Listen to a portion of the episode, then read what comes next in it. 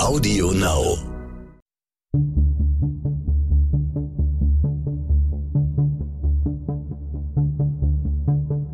Wie überführt man einen Mörder? Warum werden Menschen zu Tätern? Und welche Abgründe können in jedem von uns stecken? Im Sterncrime-Podcast Spurensuche erzählen Ermittler und Spezialisten über ihre spannendsten Fälle und die Herausforderungen ihres Berufes.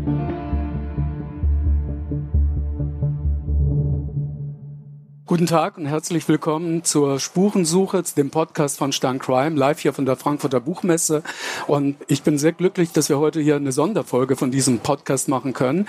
Spurensuche ist einer von zwei Podcasts von Stern Crime. Den können Sie auf Audio Now hören, die uns auch heute hier eingeladen haben und Frankfurt Audio, bei denen wir uns auch recht herzlich bedanken für die Einladung. Und wir wollten heute hier eine Sonderfolge von Spurensuche machen. Stern Crime ist ein Magazin über wahre Verbrechen. Wir berichten von Kriminalfällen, äh, die sich ereignet haben in Deutschland und weltweit. Und wir wollten diese Gelegenheit heute nutzen, äh, mal zu erklären, wie recherchieren wir unsere Geschichten, wie kommen wir an die Ermittler ran, wie kommen wir an Dokumente ran, um die Geschichte gut zu erzählen. Wir haben eine Geschichte ausgesucht, die Julia Kopatzky und Felix Gritti 2018 für Stern Crime geschrieben haben. Ihr wart beide damals noch Journalistenschüler an der Henry-Nann-Schule. Heute seid ihr freie Reporter und schreibt weiterhin für Stern Crime, worüber wir uns sehr freuen. Herzlich willkommen, Julia, und herzlich willkommen, Felix. Dank. Hallo.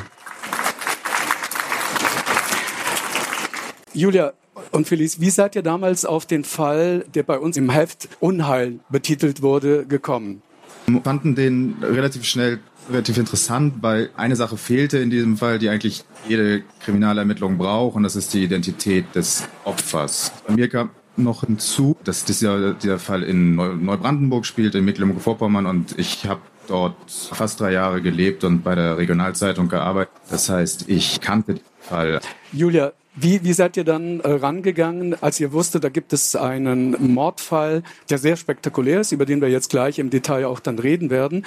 Aber was habt ihr als erstes gemacht? Wie habt ihr den Zugang gesucht zu den Ermittlern und zu äh, Spezialisten, die mit dem Fall betraut waren? Also der Mordfall ist ja von 2012 gewesen. Wir haben 2018 das Ganze recherchiert und erstmal haben wir einfach ganz viel Lokalzeitungen, Medien gelesen, Presseberichte. Was gibt es und wer kommt da eigentlich vor? Also das Gute ist, die Kollegen erwähnen natürlich meistens, wer leitet die Ermittlungen, wer wurde da noch äh, irgendwie involviert.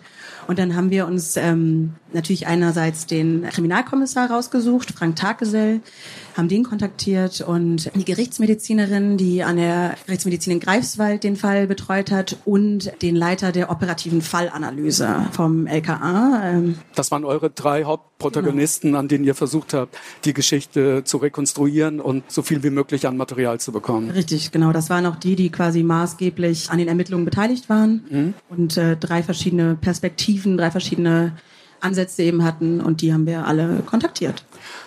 Felice, magst du mal erzählen, was da passierte am Neujahrstag 2012? Ja, der Neujahrstag 2012. Also zwei Menschen waren angeln am Tollensesee. Das ist ein ziemlich langer See in Neubrandenburg, ähm, so ein bisschen schlauchartig, riesig, sehr tief auch.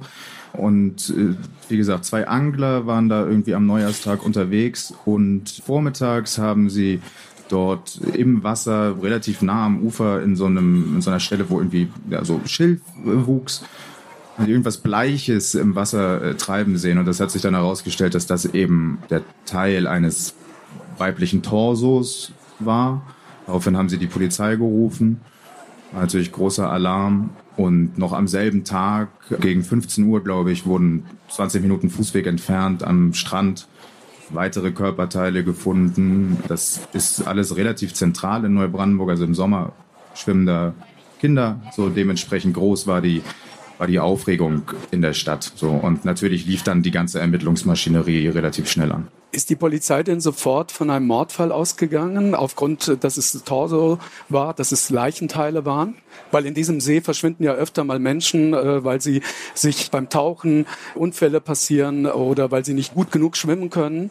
Die sind äh, ja eigentlich schnell davon ausgegangen, also zumindest, dass halt irgendein fremdverschuldender eine Rolle gespielt hat, weil die Leiche eben war zerstückelt. So, es kann natürlich auch ein Unfall gewesen sein und jemand hatte Angst, irgendwie da unter Verdacht zu geraten und wollte die Leiche loswerden.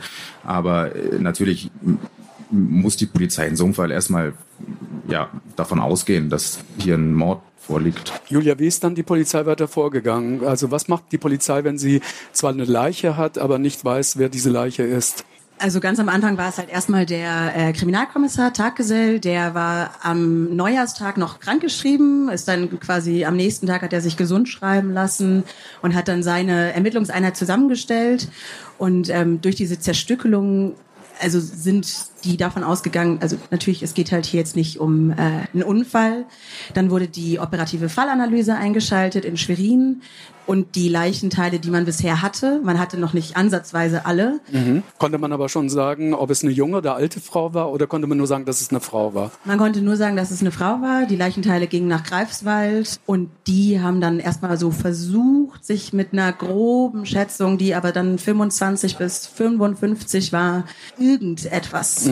Ähm, zu machen. DNA natürlich gab es, aber es gab keine Treffer. Also es war eben jetzt keine polizeibekannte Frau, die da im Wasser trieb. Weil es, es fehlte ja ein Teil, nämlich der Kopf dieser Frau, was es so schwer machte, sie zu identifizieren und auch das Alter festzulegen. Ja. Genau. Und ähm, was die Polizei gemacht hat, war erstmal zu gucken, was gibt es für Vermisstenmeldungen aus der letzten Zeit, wer ist in Neubrandenburg und Umgebung verschwunden, wer könnte unbemerkt verschwunden sein und haben dann wirklich erstmal wirklich hunderte Frauen abgeklappert, ähm, wo man vielleicht auch das Verschwinden nicht direkt bemerken würde. Zum Beispiel bei Prostituierten oder? Prostituierte, illegal in Deutschland sich aufhaltende, alleinstehende Frauen, also was. Mhm. Aber die waren zum Glück alle da. Und denen ging es auch gut. Gott sei Dank. Ihr habt vorhin schon erwähnt, neben dem Kommissar gab es ja den Profiler, wie man, äh, sage ich mal, im allgemeinen Sprachgebrauch sagt. Äh, die Spezialisten mögen es nicht so gerne, die möchten gerne Leiter der operativen Fallanalyse genannt werden. Das war in dem Fall dann der Kollege, der dann zu Rate gezogen wurde. Was hat der denn in der ersten Analyse festgestellt, Felice? Ähm, in der ersten Analyse hat der auch nicht so wahnsinnig viel feststellen können es gab nicht so wahnsinnig viele Anhaltspunkte. Also was er aber festgestellt hat, ist, dass diese Zerstückelung, also die, alles, was dort irgendwie zum Einsatz kam, waren Haushaltsgegenstände. Es war ein Messer, Plastiktüten. Dann die, die, die, die Leichenteile hat er äh, offenbar zu Fuß an den See gebracht, weil das teilweise sehr unzugängliche Stellen waren. Das heißt, er war wahrscheinlich ortskundig und die Zerstückelung selbst war, also die Fallanalytiker unterscheiden zwischen offensiver und defensiver Leichenzerteilung. Und defensiv ist einfach, das geschieht eben, um die Leiche eines Menschen möglichst unbemerkt entsorgen zu können. Und offensiv, da entlädt sich irgendwas. Das ist Teil der Tat irgendwie. Ähm, und das war so eine Mischform. Also ähm, er hat diese Leiche zerteilt, aber hat eben auch sie ziemlich schlimm zugerichtet. Und das äh, hat dann für den Profiler eben, also das hat dem gesagt, dass da wohl irgendeine Beziehung bestanden hat zwischen Täter und, und Opfer, dass es irgendeine Vorgeschichte gab. Die Polizei hat ja diesen Stand der Ermittlungen, den ihr beide jetzt gerade beschrieben habt, dann zum Anlass genommen, um das auch in die Zeitung zu bringen, weil sie ja sonst ja nicht weiterkamen mit ihren äh, Ermittlungen. Und der Täter, wie wir dann oder ihr beide dann in dem Falle später rekonstruiert habt, hat das gelesen und wurde dadurch, dass er bemerkte, dass die Polizei, obwohl er sich so viel Mühe gegeben hat, seine Tat so gut wie möglich zu, zu verbergen und zu kaschieren, äh, dass sie doch schon Ansätze haben, ihm auf die Spur zu kommen, so wie du gerade gesagt hast. Was wisst ihr dann im Nachhinein bei eurer Rekonstruktion, wie er dann damals reagiert hat, als er die ersten Meldungen in den Medien gelesen hat? Genau, also tatsächlich am 2. Januar gab es den ersten Pressebericht. Die Polizei hat auch ganz schnell so einen Schaukasten aufgestellt und auch gesagt, was sie gefunden haben neben den Leichenteilen, mhm. nämlich Tüten. Tüten, ähm, an denen sogar DNA war. Das heißt, der Täter wusste, so ganz, ganz sauber hat er wohl doch nicht gearbeitet. Und nach knapp ein bisschen mehr als einer Woche hat er dann versucht, eine falsche Spur zu legen. Weil er nervös geworden war? Genau, er ist nervös geworden. Neubrandenburg ist nicht winzig, aber auch nicht riesengroß so. Und ihm war anscheinend klar, dass er vielleicht doch gefunden werden kann und ist dann nachts los, hat sich eine Telefonzelle gesucht und hat beim Notruf angerufen und ähm, nicht viel gesagt, auch nicht gesagt, worum es geht, sondern hat im Grunde nur den Namen einer Frau genannt, Irina Pawlowski, sagte, es war der Dicke, sie sei Hure gewesen und hat aufgelegt. Erstmal, so, das war's. Und dann vier Stunden später, der erste Anruf kam um 1.20 Uhr nachts, wurde der Notruf nochmal gewählt. Es war der gleiche Mann, ähm, der hat wieder angefangen, hat sich aber diesmal irgendwie verhaspelt, hat einen anderen Namen gesagt, Irina Polanski, nochmal irgendwie gesagt, dass sie dem Dicken das Geschäft abnehmen wollte und ähm, genau, dann also hatten sie die Stimme. Sie hatten die Stimme und der Täter hat versucht, das Ganze in das äh, Milieu äh, zu legen, den Spur hinein in die Prostituiertenwelt, dass es vielleicht einen Krieg gibt zwischen Zuhältern und die Prostituierte da Opfer geworden ist. Genau. Neubrandenburg hat tatsächlich so ein bisschen Milieu, aber nicht viel. Und äh, ganz am Anfang war natürlich auch nicht klar, dass das der Täter ist, sondern erstmal hätte es auch äh, jemand aus dem Milieu sein können, der einen Tipp geben möchte. Der Kommissar hat dann auch überprüft, hat jemanden gefunden, der der Dicke heißt. Und der hatte überhaupt nichts damit zu tun. Sie hatten aber die Stimme jetzt. Genau, sie hatten die Stimme und beim LKA gibt es dann auch quasi Stimmenanalysten, die haben die beiden Aufnahmen bekommen, haben sich das angeguckt.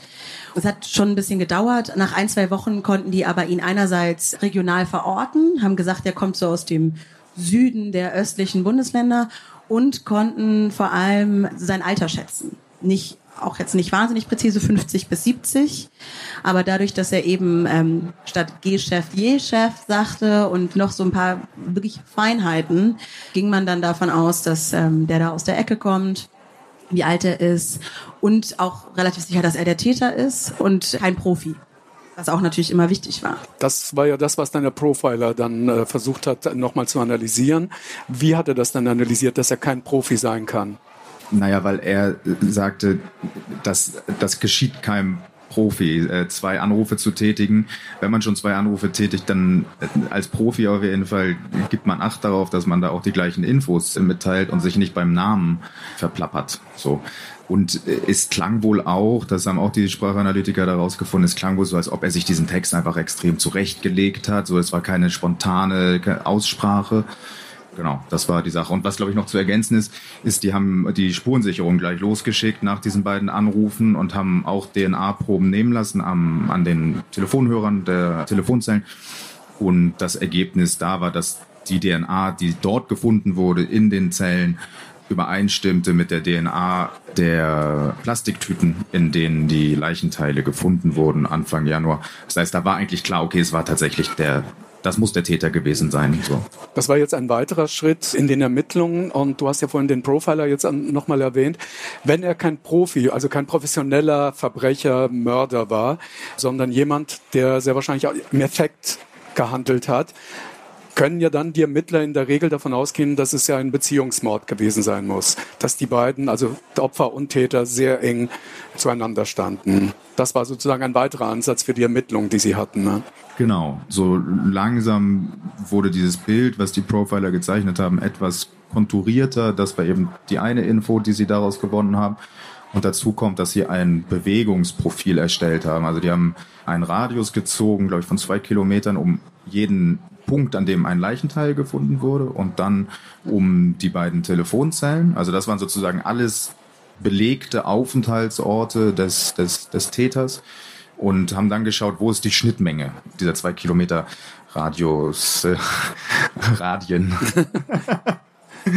Und äh, das hat sich dann konzentriert im Osten von Neubrandenburg, in der sogenannten Oststadt. Das ist ein Plattenbauviertel. Das ist der größte Stadtteil Neubrandenburgs. War früher zu DDR-Zeiten super modern da zu wohnen. Heutzutage ist es ein bisschen trostlos. So, und ähm, ja, dann haben sie ihre Ermittlungen darauf konzentriert. Mhm. Die Ermittler haben wir dann diese DNA-Spur, die sie hatten, diese Genspur in eine so, sogenannte Datenbank hineingespeist. Und es gab 34 vorläufige Treffer, aber am Ende keine tatsächliche Übereinstimmung. Das bedeutet, es kann auch keiner gewesen sein, der vorher eine Straftat begangen hatte, weil nur dort äh, in der Datenbank sind ja nur Straftäter sozusagen. Die Polizei hatte jetzt viele, viele Hinweise, aber sie kamen immer noch nicht richtig voran. Und die Polizei hat dann auch die Sprachaufnahme dieses Anrufs über eine Polizeihotline abgespielt. Und es gab wieder tausende Menschen, die sich da gemeldet haben, aber trotzdem immer noch fehlte jedes Anzeichen. Was hat der Kommissar dann als nächstes gemacht? Also was war dann sein nächster Schritt, äh, um äh, dem Täter weiter auf die Spur zu kommen? Es war ja so ein bisschen klar, dass anscheinend also über die, das Opfer nichts zu finden ist. Nach wie vor keiner wurde vermisst. Und ähm, der Riesenvorteil, den die Ermittler hatten, waren tatsächlich diese Anrufe weil die Anrufe durch das Stimmprofil, aber auch durch das Bewegungsprofil den Täter so ein bisschen eingrenzen konnten. Mhm. Man wusste, okay, zwischen 50 und 70, die und die ähm, regionale Herkunft. Und dann wurde ein Massengentest möglich. Vorher wäre das nicht möglich gewesen. Mhm. Da ging es um im Grunde Männer zwischen 20 und 80 hätte, wäre es gegangen. Das, das wäre gar nicht organisatorisch möglich. 1000, das gibt auch keine Staatsanwaltschaft genehmigt das. Es muss genehmigt werden. Und als dann klar war, okay, es geht nur noch um so eine wirklich sehr kleine Schnittmenge von möglichen Tätern, so klein auch nicht, 9500, hat das der Kommissar beantragt bei der Staatsanwaltschaft und die haben gesagt, okay, machen wir. Und dann wurden 9500 Männer angeschrieben, gebeten, doch bitte zu den Gentests zu kommen, immer donnerstags bis sonntags in Schulen, Einkaufszentren, also im Grunde so wie am Wahlsonntag und dann, um dort freiwillig ihre DNA abzugeben. Das war ein weiterer Punkt, den der Täter natürlich mitbekommen hat, zumal es ja auch noch einen Zeugenaufruf gab, der mit einer Belohnung angesetzt war. Das heißt, der Täter wurde durch diese Sachen auch immer, oder ihm wurde immer klarer, oh, die kommen mir immer näher. Wie hat der Täter reagiert aus dem, was ihr dann rekonstruiert habt? Ja? Also es ist nachgewiesen, dass er eben auch diese Aufforderung, an diesem Gentest teilzunehmen, erhalten hat. Und er ist da eigentlich, ja, also mutmaßlich ist er daran verzweifelt so und hat einfach keinen Ausweg mehr gesehen. Also die, die Schlinge hat sich zugezogen und genauso muss es sich für ihn angefühlt haben. Weil, wie gesagt, Neubrandenburg ist nicht besonders groß. Er hat das mitbekommen. Er hat auch die Örtlichkeiten gesehen, wo diese Gentests stattfinden. Und er hat die erste Ladung bekommen, hat darauf nicht reagiert, weil klar, wenn er hingeht, dann haben sie ihn. Und dann hat er die zweite Ladung bekommen und ist wieder nicht hingegangen. Und da war eigentlich klar, also die erste Ladung, das lassen sich die Polizisten noch mehr oder weniger kommentarlos bieten. So bei der zweiten Ladung, wenn da jemand nicht ankommt, dann kommen die Leute und fragen mal nach, warum eigentlich mhm. nicht.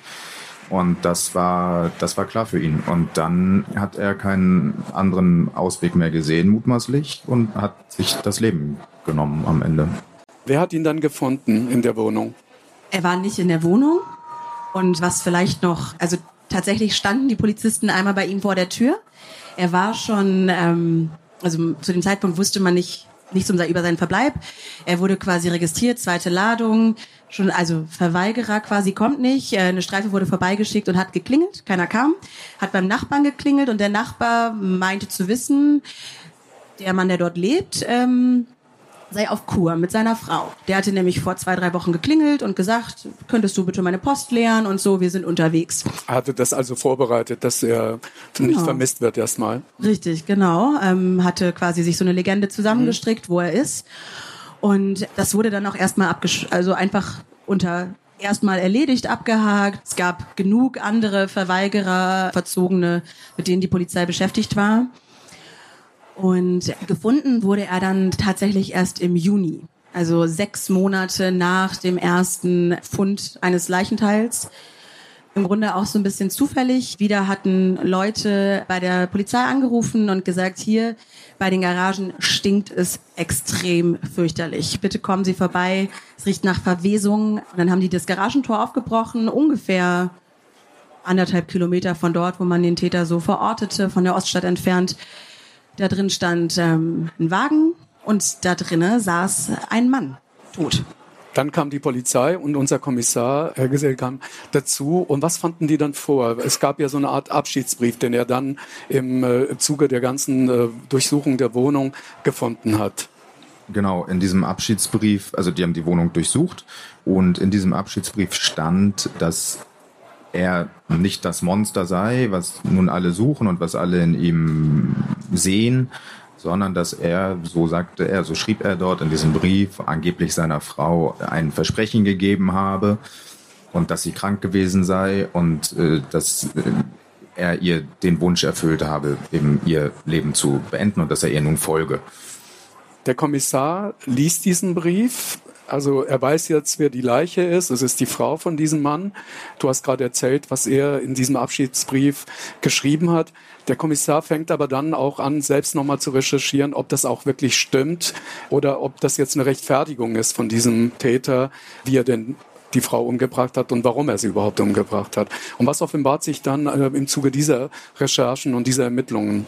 Er hat einerseits geguckt bei der Krankenkasse, ähm, ist die Frau tatsächlich krank gewesen?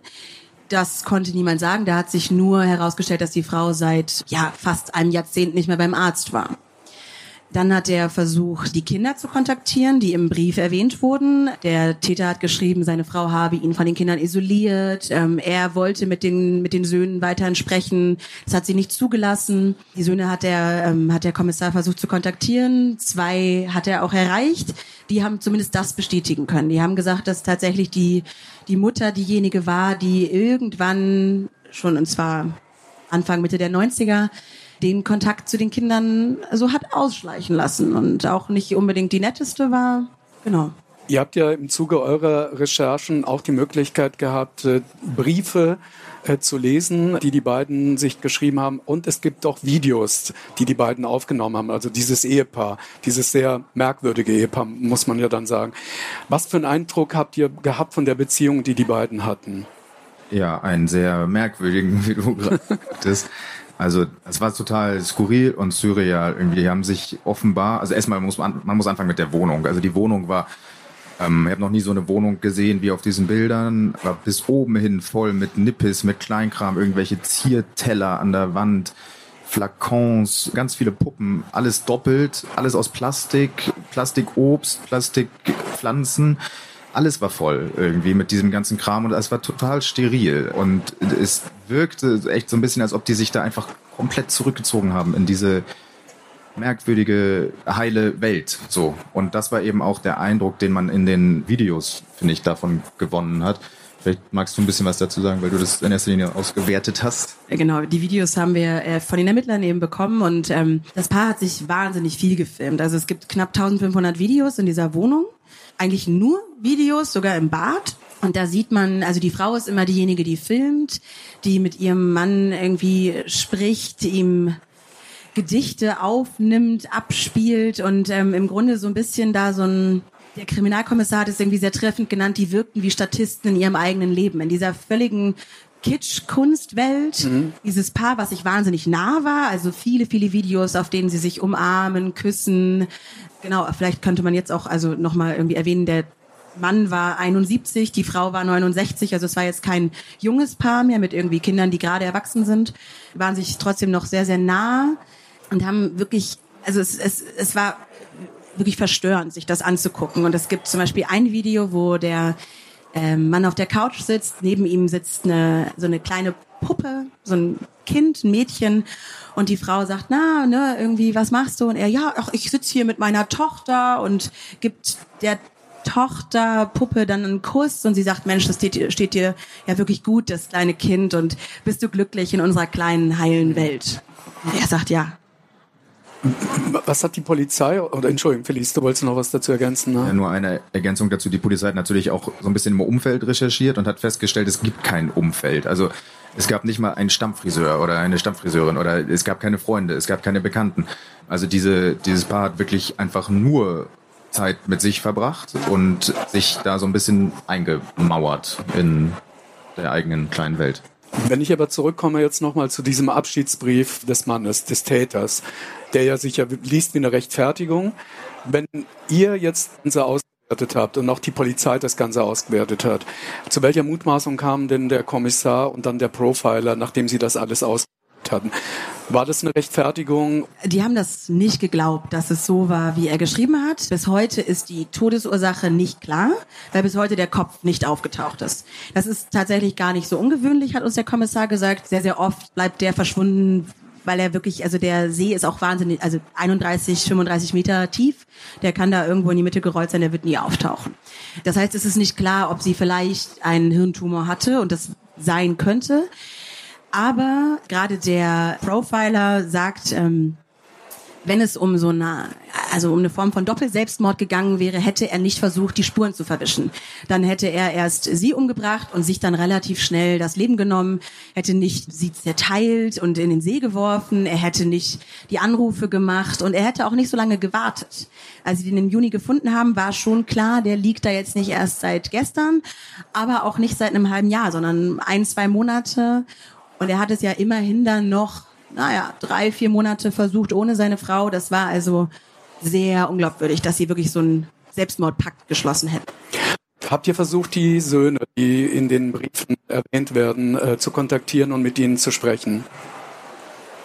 Äh, wir haben versucht, einen Sohn zu, zu kontaktieren. Also dazu muss man wissen, die Söhne haben, es haben nicht mal alle überhaupt mit der Polizei gesprochen, weil die schon so abgeschlossen hatten mit ihren Eltern, weil die sich so extrem zurückgezogen hatten.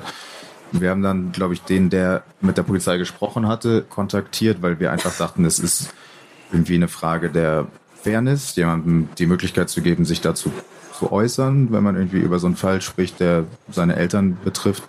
Und er wollte sich, er wollte sich nicht äußern. So, er war da äh, nicht, nicht besonders angetan. Und das äh, haben wir dann auch akzeptiert und ihn in Ruhe gelassen. Eine Frage, die wir bei, von unseren Lesern von, von, von Stern Crime immer wieder bekommen, ist, äh, wie könnt ihr so genau die Fälle beschreiben, bis hin äh, zu äh, Sequenzen, die äh, im Privaten dann erfolgt sind, also im Privatbereich, oder Gefühle, die Leute, Protagonisten eines solchen Falles ähm, haben. Könnt ihr nochmal äh, erklären, wie ihr dazu gekommen seid, auch in diesem Fall das so gut zu rekonstruieren, was euch da zur Verfügung steht, weil gerade auch im Falle von äh, im Nachklapp zu Klaas Relotius zum Vorwurf, dass äh, Journalisten vielleicht nicht sauber arbeiten und äh, Fakten verfälschen oder sich Sachen ausdenken, ist das, glaube ich, sehr, sehr wichtig, das nochmal klar zu machen, wie wir jetzt auch bei solchen Geschichten vorgehen. Der Fall war für die dortige Polizei sehr besonders. Das heißt, als wir ähm, beim Kommissar angefragt haben, auch beim Leiter der operativen Fallanalyse angefragt haben, hatten die bereits Präsentationen, die haben den Fall eigentlich im Grunde von vorne bis hinten auch nochmal ihre Ermittlungen selber rekonstruiert. Das heißt, die hatten wirklich großes Glück, auch weil ähm, die sehr, sehr offen waren und uns wirklich in nahezu alles haben reingucken lassen. Und äh, klar, manche Sachen, also der, das Opfer ist tot, der Täter ist tot, ähm, aber im Grunde haben wir uns auf äh, das Expertenwissen vor allem des, des Profilers verlassen, der uns gesagt hat, dieses und jenes Verhalten spricht da und dafür und die Sachen, die bis heute nicht geklärt sind, zum Beispiel wo er sie zerstückelt hat. Das weiß man bis heute nicht. Man vermutet zu Hause, man vermutet in der Badewanne, auch zum Beispiel, weil der Wasserverbrauch in dem Jahr genauso hoch war wie im Jahr davor, wo sie noch zu zweit gelebt haben. Mhm. Also solche Sachen gucken sich die Ermittler an. Das wird dann auch höchstens als Mutmaßung im Text stehen. Und äh, die Sachen, wo man sich sehr, sehr sicher ist, also ähm, die Ermittlungen, die ne, sind unbestreitbar nach folgendem Schema passiert. Das und das wurde dann und dann vermutet.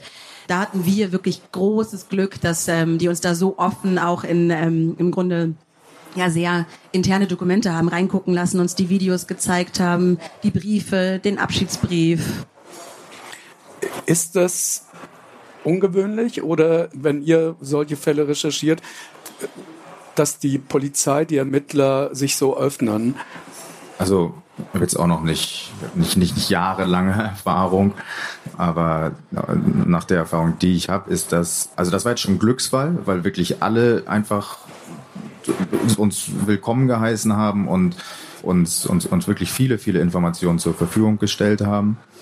Aber ich habe schon auch die Erfahrung gemacht, und das sieht man ja auch bei den anderen Geschichten in, in, in Sterncrime, dass es äh, öfter passiert, als man denkt, dass äh, Leute Informationen mit einem teilen, von denen man zuerst nicht denkt, dass sie sie mit einem teilen würden. Das entspricht schon meiner Erfahrung. Was glaubst du, warum tun sie das? Also wir haben ja auch Angehörige von Opfern, die mit uns reden, manchmal selbst Opfer, aber gerade bei der Polizei, bei den Ermittlern, was glaubst du, ist die Motivation von denen, das mit uns oder mit anderen Medienvertretern zu teilen? Also mit Sicherheit sagen kann ich es natürlich nicht, aber ich glaube, das sind ja Menschen, die wahnsinnig viel Zeit da investieren in diese Fälle und denen das auch persönlich einfach oftmals wichtig ist, dass das präzise wiedergegeben wird, dass das äh, in einer Vielschichtigkeit wiedergegeben wird, die es meistens hat. Und ich glaube, dass große Teile der herkömmlichen Kriminalitätsberichterstattung ähm, sind halt entweder sehr aufs, aufs, aufs Juristische, so die Prozessberichterstattung gedreht, oder halt boulevardesk irgendwie gleich mit der, mit der Keule und mit den großen Wörtern wie Monster und Ekel und ich weiß nicht was. Ähm, und ich glaube, die haben einfach ein Interesse daran, dass die Öffentlichkeit differenziert darüber unterrichtet wird, darüber, was, was, was die da eigentlich machen. So. Was hat dieser Fall eigentlich mit euch beiden gemacht? Ich weiß noch, erinnere mich, als ihr dahin gefahren seid im Zug, hattet ihr eine klare Annahme, wie eigentlich dieser Fall aussieht. Ne? Und ihr seid, glaube ich, aber dann mit einer anderen Annahme wieder zurückgekommen. Also was war eure Annahme, als ihr dahin gefahren seid? Wir waren uns relativ sicher, der Mann ist der Böse und hat seine Frau zerstückelt und die ist das arme Opfer. Also tatsächlich, das war ja für uns, uns beide so der, der erste Crime-Fall. Ich habe ähm, ganz privat quasi Albträume bekommen erstmal, ähm, habe aber mich auch sehr viel mit diesen Videos die ganze Zeit ähm, auseinandergesetzt. Was genau hat dir diese Albträume bereitet dann?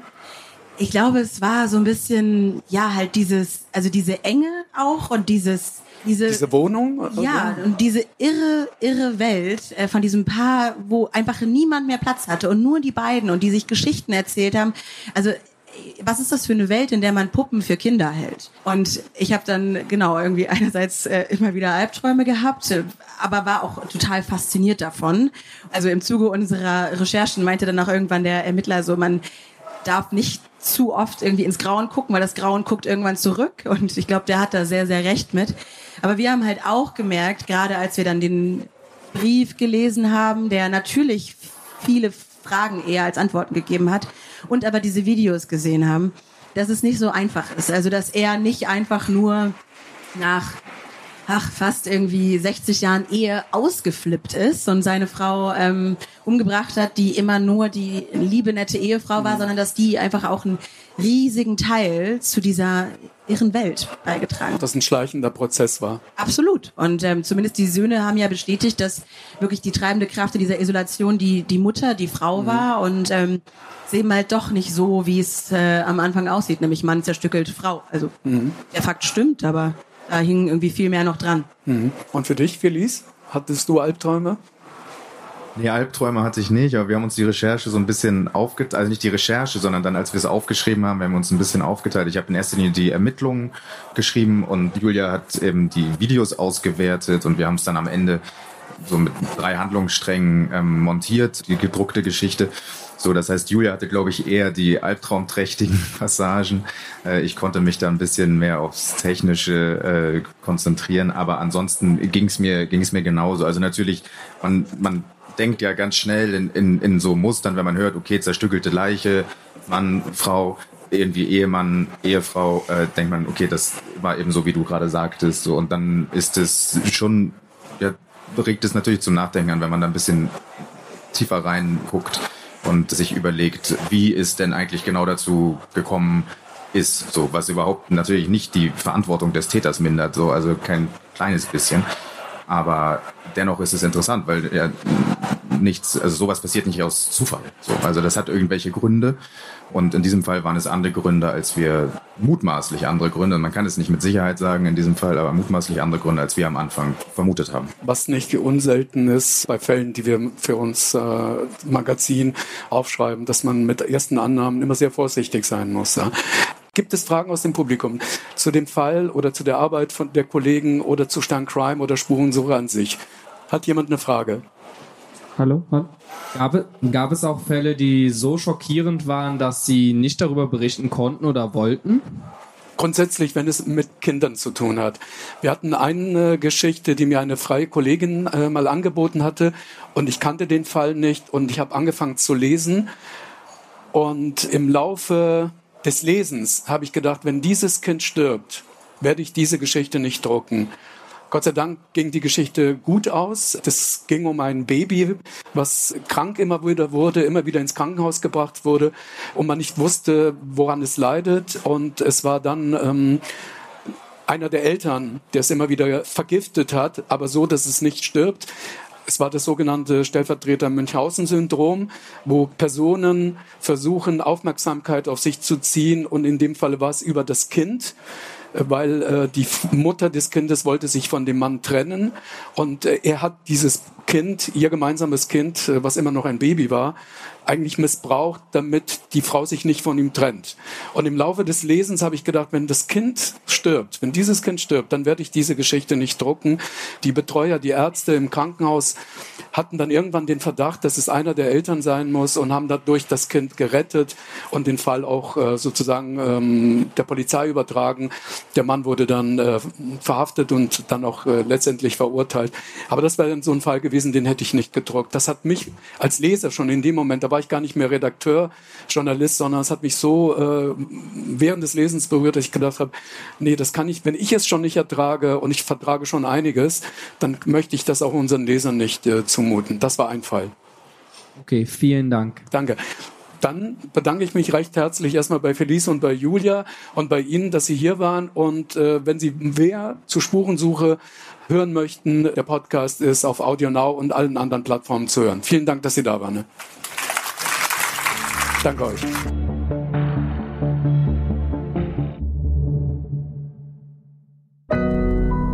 Audio Now.